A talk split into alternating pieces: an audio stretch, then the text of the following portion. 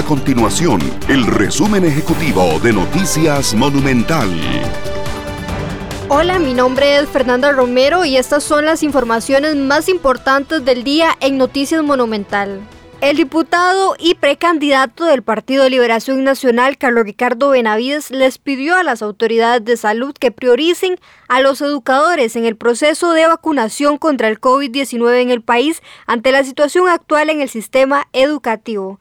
De acuerdo con el último reporte del Ministerio de Educación Pública, se registran 950 casos de esa cifra, 501 corresponden a docentes o administrativos y 378 son de estudiantes.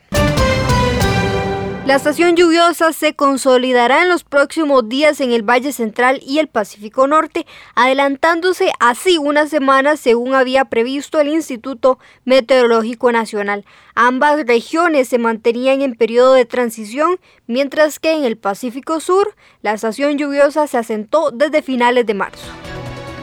Estas y otras informaciones usted las puede encontrar en nuestro sitio web www.monumental.co.cr. Nuestro compromiso es mantener a Costa Rica informada.